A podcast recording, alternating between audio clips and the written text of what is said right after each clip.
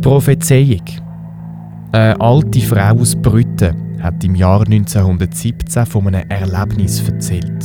Die Geschichte hat sich zu ihrer Jugendzeit so um die Mitte vom letzten Jahrhundert zugetragen. Und die geht so.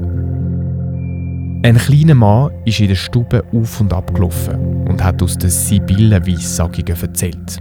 Es werde eine Zeit kommen, wo man sich mit Maschinen durch die Luft tragen würde und Wege ohne Ross würde fahren. Dann werde in dieser Zeit, wenn an der Weide Rosen blüht, auf dem Rafzer Feld eine gewaltige Schlacht stattfinden. So schlimm, dass Blut einem bis an die Knöchel steht.